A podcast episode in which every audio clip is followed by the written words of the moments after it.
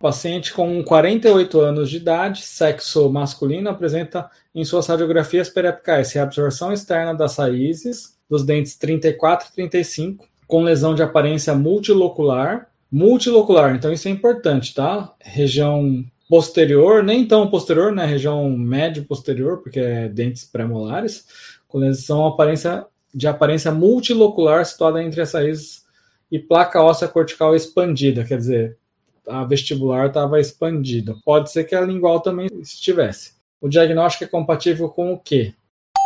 Displasia sementiforme, osteomielite, cisto ósseo traumático ou ameloblastoma.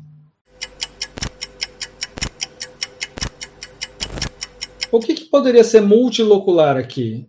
Nem a displasia sementiforme, nem a osteomielite poderia ser multilocular. Tá? Então, esse, esse é um primeiro detalhe. Por quê? A displasia sementiforme é uma lesão radiopaca.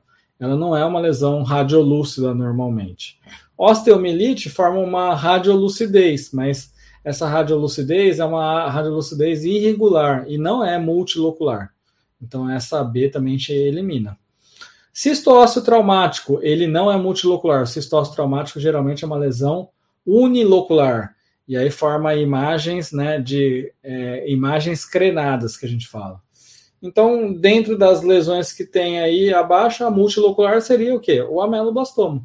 Darcio, tem algumas outras patologias que podem ser multiloculares? Tem, por exemplo, mixoma, lesão central de células gigantes, queratocisto, todas essas também poderiam ser multilocular, mas a gente não tem aqui. O cisto ósseo aneurismático poderia ser multilocular, mas né, é, ele não, não entrou nas, dentro das alternativas.